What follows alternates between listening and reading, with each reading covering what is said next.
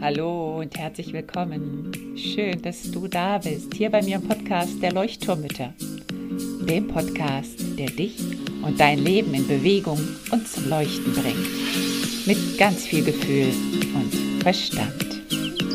Mein Name ist Henriette Mathieu und ich freue mich riesig, dass du dabei bist. Und nun lehn dich einfach zurück, atme tief durch.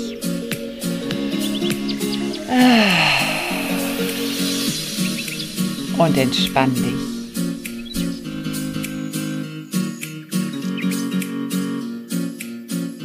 Hallo und herzlich willkommen zurück im Leuchtturm.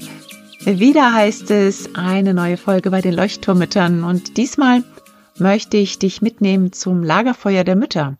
Ich habe letzte Woche beim Lagerfeuer der Mütter ein bisschen was zum Familiensystem und überhaupt zu den Prinzipien der systemischen Arbeit erzählt, weil das doch ein super spannendes Feld ist, was mich einfach nach wie vor sehr, sehr interessiert und ich mich da immer weiter bilden möchte.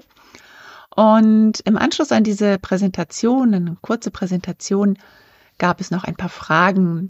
Und ein paar Fragen habe ich ausgesucht, die habe ich jetzt einfach mit dran geheftet und eben auch den kleinen Ausschnitt aus der Präsentation von mir. Und das heißt, ja, du kannst jetzt einfach mal davon profitieren, mal reinschnuppern, wie das sich so anfühlt, wenn man beim Lagerfeuer der Mitte dabei ist. Meistens gibt es da eben so eine kleine Präsentation und dann geht man in den Austausch in kleinen Gruppen oder tauscht sich eben im Plenum aus, wie jetzt hier an dem Thema sozusagen. Und ja, jedes, jeden Monat gibt es ein neues Thema. Immer am zweiten Freitag im Monat schüren wir wieder die Holzscheite und machen uns es ganz gemütlich. Im Januar kann ich dir schon gleich sagen, am zweiten Freitag im Januar wird Dorina von Dorinas Empathietankstelle ein Lagerfeuer zum Thema Chakrenarbeit anbieten. Ganz, ganz spannend. Und ähm, ja, sie, sie hat jetzt schon ganz viele Ideen mir gesagt, was sie machen möchte. Also es wird sehr alltagstauglich, es wird sehr praktisch. Und wenn du Angst hast, dass es zu esoterisch wird, dann kann ich dich ganz beruhigen. Ähm, das wird garantiert nicht. Es wird super, super spannend. Also trag dich jetzt am besten schon ein auf unsere Liste bei der Mütterinsel www.mütter mit ue insel.de Dort gibt es eine ganz unverbindliche Liste. Dort kannst du dich eintragen und dann erhältst du auf jeden Fall rechtzeitig die nächsten Infos und natürlich dann auch den Link. Oder du trägst dich bei mir im Newsletter ein, auch in den Shownotes verlinkt. Oder du lädst dir die Selbstempathie-Station, äh, den Selbstempathie-Leitfaden herunter oder das Glaubenssätze-E-Book. Also du hast verschiedene Möglichkeiten, ähm, dich sozusagen zu registrieren, sage ich jetzt mal, damit du immer informiert bleibst, was hier so im Leuchtturm passiert. Jetzt geht's aber los. Ich sag jetzt gar nicht viel dazu, sondern lass dich jetzt einfach mal so hineinplumpsen in die Präsentation. Und wenn du Fragen hast, dann schreib mir sie total gerne. Wir planen nämlich auch noch, glaube ich, mal ein Follow-up, vielleicht ein Workshop oder sowas bin ich noch im Überlegen, wo wir noch mal ein bisschen tiefer in das Thema Familiensystem eintauchen wollen. Das heißt, melde dich sehr, sehr gerne ähm, und dann schreibe ich dich mit auf die Liste oder ja, deine Fragen schreibe ich mir auf und beantworte die vielleicht an anderer Stelle hier im Podcast. Okay? Jetzt aber wünsche ich dir ganz viel Spaß und viele neue Erkenntnisse beim Lagerfeuer der Mütter. Also ein ganz, ganz spannendes Thema, in das ich auch gerade sehr intensiv noch, noch viel mehr einsteige als vorher, ähm, ist unser Familiensystem. Und ich habe es einfach bei mir selber aus meiner eigenen Erfahrung gemerkt. Ich habe ein sehr spannendes Familiensystem, da werdet ihr auch gleich noch ein bisschen was mitkriegen. Gar nicht so komplex, aber einfach, was so in der Familie passiert über die Generation hinweg, ist schon sehr spannend und macht ganz viel mit uns. Und ich werde es kurz halten, weil eigentlich ist es ein Riesenthema. Da könnte man einen ganzen, ja, zehnwöchigen Online-Kurs vermutlich dazu halten. Heute geht es mir einfach nur drum, was ist so das Ziel, warum ich euch das mitgeben möchte. Dass du verstehst, dass ähm, du einen Platz in einem System hast und das kann ein Platz auch in der Firma sein. Heute reden wir über die Familie, aber alle Systeme, in denen wir uns bewegen, jeder hat seinen Platz im System. Und im Familiensystem ist es eben ganz, ganz spannend, weil wir uns den Platz nicht sozusagen aussuchen, sondern wir werden in dieses System hineingeboren. Und es gibt drei Systemdynamiken, also drei Prinzipien, die man in der systemischen Arbeit, sage ich jetzt mal, ähm, sieht oder betont oder was so, ja, so die Grundlage ist, das ist einmal die Zugehörigkeit, die Bindung. Das heißt, ähm, wir wollen zur Familie dazugehören. Auch wenn es unter euch bestimmt welche gibt, die sich entfernt haben von der Familie, so wie ich auch nicht ohne Grund in Brasilien lebe. Ähm, und so wie ich auch nicht ohne Grund gleich nach dem Abi weg bin und danach immer so weit wie weg, so weit wie, wie möglich weggegangen bin von der Familie. Ähm, so ist das genauso, dass wir ähm, wir wollen eigentlich die Bindung haben, wir wollen eigentlich zugehörig uns fühlen. Das heißt, diese Trennung von der Familie ist nur eine vorübergehende Lösung. Kommen wir nachher noch dazu. Ganz wichtig im Familiensystem ist der Rang und die Reihenfolge, die Hierarchie. Und damit wird jetzt bei dir vielleicht gleich so Alarmglocke, oh, Hierarchie, schrecklich. Das ist damit nicht gemeint. Es ist nicht ein Machtgefälle damit gemeint, sondern einfach nur der Geburtszeitpunkt. Also die Oma wurde zuerst geboren, dann die Eltern, dann die Kinder. Und dann sind wir sozusagen drin. Also die Hierarchie hatte ich. Das heißt, wir werden in eine Hierarchie geboren und die ist ganz, ganz wichtig. Unser Vater ist vor uns da und dann kommen wir erst. Und da kommen wir nachher auch noch eben auf die Probleme, was passiert, wenn das ausgetauscht wird. Und das Geben und Nehmen ist ganz, ganz wichtig. Das heißt, die Älteren geben den Jüngeren und die Jüngeren nehmen von den Älteren. Das heißt, der Vater oder die Mutter, die geben dem Kind, das kennt ihr alle, ihr gebt und gebt und gebt und leidet manchmal auch darunter. Und ganz viele von uns Müttern haben auch tendenziell oder permanent das Gefühl, ich gebe, gebe, gebe und kriege nichts zurück. Und das ist genau ne, dieses Problem, ähm, weil du vielleicht von deiner Mutter, kommen wir auch gleich noch, nicht viel bekommen hast. Das kann damit zusammenhängen. Also, ne, die, wir geben als Mütter unseren Kindern und die haben nicht die Aufgabe, uns etwas zurückzugeben. Das ist nicht die Aufgabe der Kinder. Die Kinder nehmen. Auch die älteren Geschwister geben den jüngeren Geschwistern was ab oder helfen ihnen, ne, geben ihnen. Das sind sozusagen die drei Prinzipien. Und die Störung des Systems, und das ist jetzt ganz, ganz spannend, kann stattfinden durch ganz viele Faktoren. Bei mir in der Familie zum Beispiel Krieg. Also ich bin ein ganz typischer Kriegsenkel wenn du dich damit beschäftigen möchtest, sag mir gern Bescheid. Wir können auch gerne nochmal in Kontakt treten. Ich bin jetzt auch erst vor kurzer Zeit dazu gekommen. Es gibt so diese Kriegskinderbewegung, sage ich jetzt mal, und Kriegsenkelbewegung. Es gibt mittlerweile Live-Veranstaltungen für die Kriegsenkel und es gibt so Tendenzen, die alle Kriegsenkel ähm, ja in ihrem Leben spüren, ne? oder oder Verhaltensweisen oder Gefühle, auch Emotionen. Bei mir war es zum Beispiel so, dass durch den Krieg ähm, meine Familie sehr gelitten hat. Also beide Familien, mütterlicher, väterlicherseits, sind geflohen. Ähm, meine Großmutter ist mit fünf Kindern alleine von zwei bis 16 Jahren alleine durch die Republik geflohen, ohne Hab und Gut. Mein Großvater ist gestorben 1945, als meine Mutter fünf Jahre oder sechs Jahre alt war. Und das ist etwas, was einen mega Einfluss hat, weil, und da kommen wir gleich noch drauf zu sprechen, weil einerseits die Rangfolge gestört wird, da ist auf einmal der Vater nicht mehr da, ne? also mein Großvater. Ähm, das Geben und Nehmen wird gestört. Meine Großmutter konnte nicht mehr geben, weil sie einfach überfordert war, weil sie sich um das Überleben der Familie kümmern musste, um Geld und überhaupt von Null wieder anfangen. Ja, ich bringe jetzt nur so kleine Beispiele, dass es für euch klarer wird. Krankheiten, Verluste, ähm, wie Fehlgeburten, frühzeitiges Versterben. Wenn also diese Rangfolge gestört wird, also dass der Ältere nicht als erstes stirbt, sondern zum Beispiel ein Kind stirbt oder eben eine Fehlgeburt. Traumata können alle möglichen Traumata sein.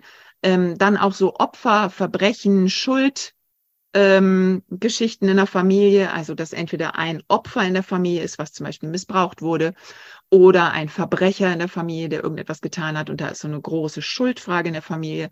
Und dann eben dieses Riesenthema Adoption, Patchwork-Familien. Heute gibt's ja super viele, wo einfach das Familiensystem total durcheinander gebracht wird, ne? wo auf einmal eine zweite Frau kommt oder eben zweiter Vater oder äh, wo dann noch ähm, ein Adoptivkind kommt oder eben Patchwork-Familie, Bonusfamilie, so wie bei mir auch, hat bei mir auch mein ganzes Weltbild durcheinander gebracht, als mein Bonussohn zu uns gezogen ist, weil einfach da jemand in mein System gekommen ist, was ich nicht wollte, ne? weil das mein System gestört hat.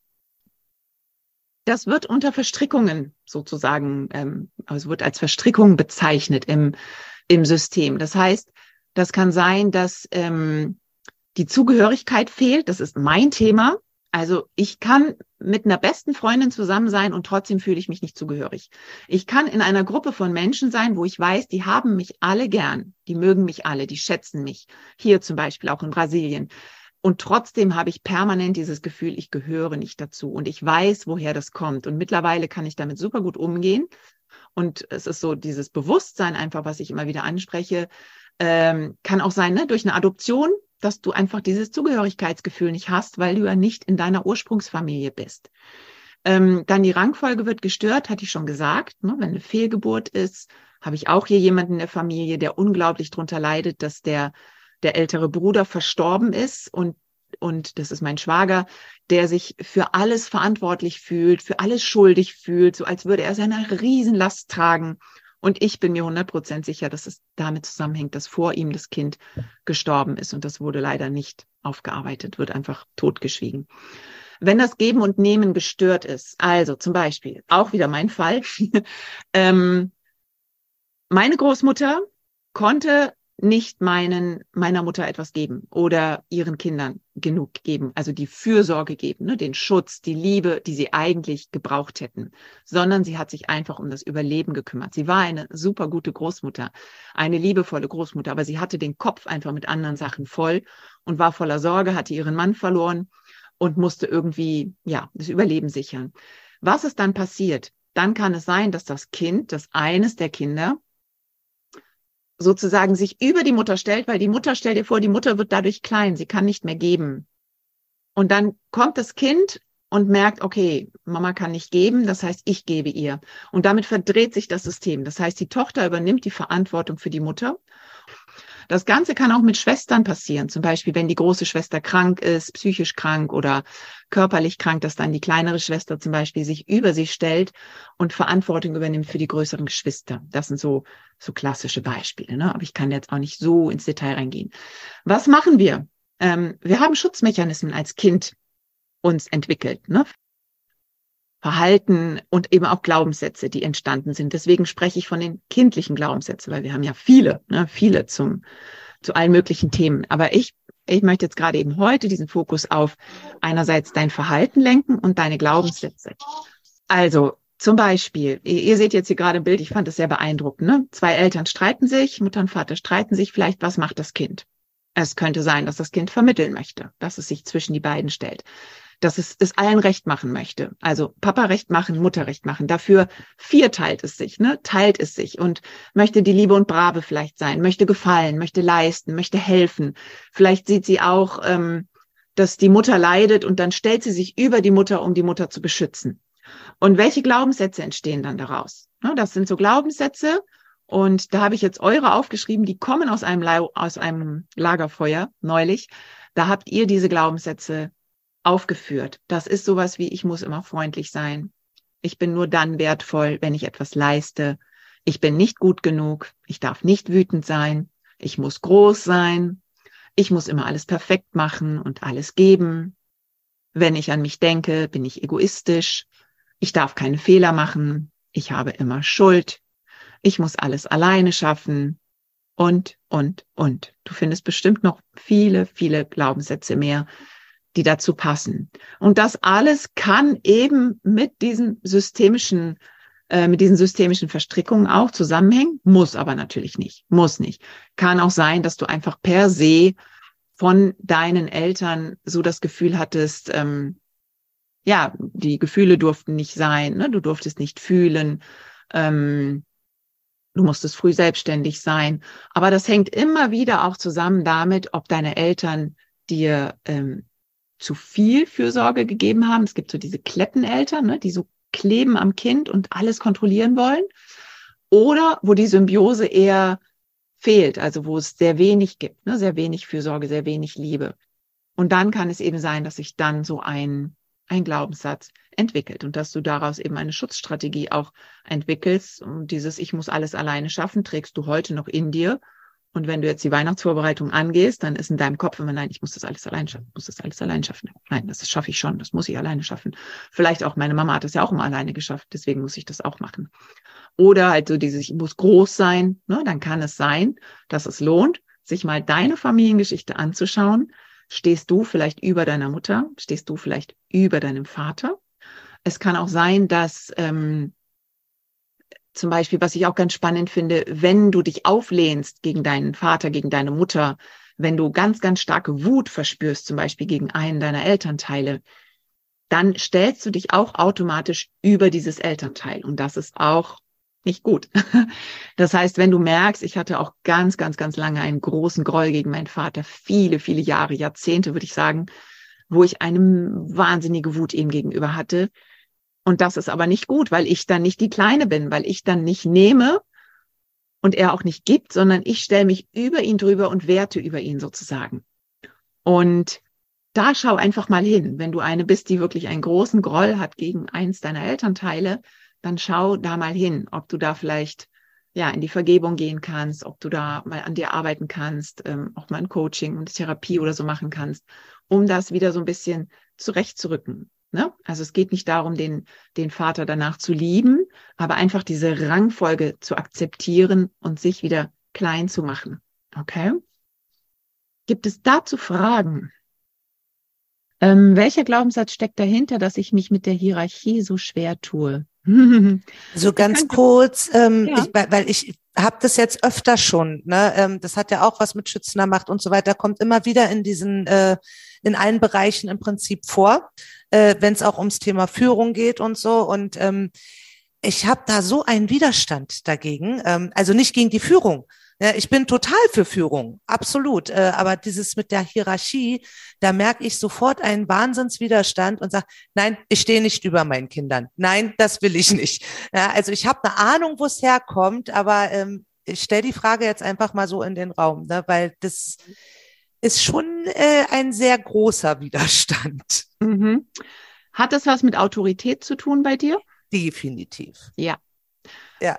Hattest du einen autoritären Vater oder Großvater? Ja. Oder Mutter? Ja. Und der also, triggert dich? Jein, ähm, ich glaube eher mein Vater. Mhm. Also meine Mama hat versucht zu erklären, aber sie wusste halt damals noch nicht, dass einmal erklären nicht reicht und hat dann halt dementsprechend reagiert äh, oft, dass ich äh, ja, Hierarchie sofort mit Autorität und äh, mhm. Macht in Verbindung bringe, auch wenn ich eigentlich weiß, dass das nicht damit gemeint ist. Nur dieses Gefühl ist sofort, da ist sofort halt, nee, will ich nicht. Ne? Das, ich kann es ja. nicht annehmen. Ja, ja, ja. Also ich habe das auch sehr, sehr stark und bin auch immer noch dran am Arbeiten. Bei mir ist es wirklich aus meiner Familiengeschichte. Also ich habe eine sehr autoritäre väterliche Linie. Also mein Urgroßvater war General, irgendwie sowas. Mein Großvater ähm, war so der das Oberhaupt der Familie, aber krasses Oberhaupt der Familie. Und mein Vater wollte das im Prinzip nachmachen. Und, und das hat mich sehr lange getriggert und triggert mich jetzt auch, vor allen Dingen bei meinem Sohn, der auch so ein autoritäres Verhalten gerne an den Tag legt. Und da weiß ich eben ganz genau, wo das herkommt. Und da würde ich mal bei dir schauen, ähm, in deiner Familie eben, wie dein Vater damit eben umgegangen ist. Und könnte mir sein, könnte, ich könnte mir vorstellen, dass sich das triggert, dass das etwas ist, also dieses Autoritätsgehabe, jemand, der autoritär sein möchte und dir sozusagen deine Selbstbestimmung wegnimmt. Also bei mir ist zum Beispiel so ein Glaubenssatz, oder was heißt Glaubenssatz, immer so ein Satz, der bei mir ganz oft aufploppt, aufploppt, ähm, es geht ja immer nur nach ihm das, das sind so Sätze, die bei mir ganz lange immer wieder, ne, wenn mein Sohn irgendwas gemacht hat, es geht immer nur nach ihm. Und dass mich das extrem getriggert hat. Und ich weiß aber, wo das herkommt. Und da würde ich mal an deiner Stelle schauen. Das ist super spannende Frage. Also Sandra sagt, das ist echt sehr spannend. Heutzutage sollen wir ja alle auf Augenhöhe sprechen, etc. pp. Also auch in die Knie gehen, um mit kleinen Kindern zu sprechen. Ja, das ist total spannend. Und da müssen wir aufpassen. Und ich glaube, da geht's auch wieder also wir haben zum Beispiel jetzt auch zu Hause eine Sitzordnung, ne, auf Anraten auch meiner Therapeutin, weil mein Sohn eben gerne in die Autorität und eine andere Rangfolge einnehmen möchte. Und wir haben jetzt so eine ganz klassische Familiensitzordnung. Also ich sitze mit meinem Mann auf der einen Seite vom Tisch und gegenüber von mir gegenüber sitzt mein großer Sohn und der kleine Sohn sitzt gegenüber von meinem Mann. Und das war lange richtige Konfliktsituation. Wir mussten das mehr oder weniger wirklich durchkämpfen. Erst spielerisch und dann aber wirklich haben wir gesagt, nee, zum Abendessen wirklich jetzt immer so. Und jetzt haben wir es eigentlich, jetzt ist es ruhig und ich habe das Gefühl, dass dadurch sich auch einiges ähm, getan hat, weil mein Sohn halt immer neben mir sein wollte und er wollte neben mir schlafen, er wollte neben mir sitzen, er wollte neben mir essen. Und da finde ich auch diese Bedürfnisorientierung, genau, das dürfen wir nicht übertreiben. Ne? Das ist ja auch so mein Thema, was ich auch im Podcast schon mal angesprochen habe, dass wir, wir sind die Großen und wir, wir, wir gehen in die Führung. Wir müssen in die Führung gehen, aber das heißt nicht Autorität. Ne? Das sind zwei ganz unterschiedliche Dinge. Ähm, beziehungsweise ich möchte ja, dass meine Mutter, die Oma, im Umgang mit meinen Kindern, Enkeln meine Ideen von Erziehung respektiert. Ja, aber das hat nichts unbedingt damit zu tun mit Geben und Nehmen. Also ähm, du hast ja dein Familiensystem. Also du bist jetzt in deiner derzeitigen Familiensituation, deinem System. Und deine Mutter gehört zu deiner Ursprungsfamilie. Das sind zwei Systeme, zwei verschiedene Systeme. Und das heißt nicht, dass deine Mutter dir in deine, in, in die Erziehung mit deinen Kindern reinredet. Das hat nichts damit zu tun. Es geht wirklich nur um dieses Geben und Nehmen. Du kannst ganz klare Regeln setzen und das ist auch wichtig. Also in der systemischen Arbeit zum Beispiel ist auch ganz oft dieser Satz, den man dann auch sagt, ähm, bitte Mama oder Papa oder Großmutter, wie auch immer, Oma, ich ehre dich für das, was du getan hast und wie du gelebt hast und es tut mir leid, was du vielleicht durchlebt hast. Das sind deine, das ist deine Geschichte und die lasse ich bei dir. Und bitte erlaube mir, segne mich dafür, dass ich meinen Weg gehe. Anders oder genauso wie du ihn gehst. Ich möchte in Liebe, ne, die, ich möchte in Liebe das von dir nehmen, was, was gut für mich ist und den Schmerz lasse ich bei dir. Wir gucken nach vorne auf unseren Weg, aber wir werden gestützt sozusagen von den Generationen hinter uns. Aber ich gehe meinen Weg.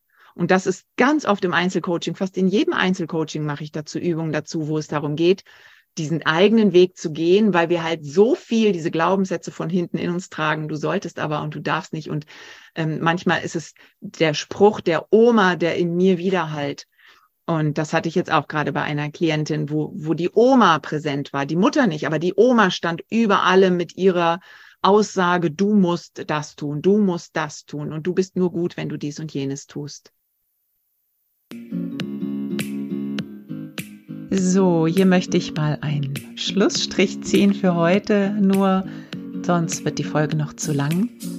Ich hoffe, du konntest etwas mitnehmen an Impulsen, an Ideen, an Gedanken, Vielleicht hast du jetzt auch Lust, selber mal auf dein Familiensystem draufzuschauen. Schreib mich gerne an, wenn du Hilfe brauchst, wenn du Unterstützung brauchst. Ich bin für dich da. Und ich biete auch immer kostenlose Kennenlern-Coachings an von einer halben Stunde, wo wir einfach schon mal so ein bisschen gucken können, was bei dir vielleicht gerade eine Baustelle sein könnte oder an was du arbeiten möchtest. Dann melde dich einfach sehr, sehr gerne bei mir. Schau auf meiner Webseite sonst nach oder schreib mir einfach eine E-Mail ist alles verlinkt in den Show Notes henriettemathieu.com. Darunter findest du mich auf jeden Fall. Und jetzt wünsche ich dir eine tolle Woche. Und ja, falls du es heute hörst, eine Woche vor Weihnachten, dann ja, wünsche ich dir eine schöne letzte Adventswoche. Bis bald. Tschüss, deine Henriette.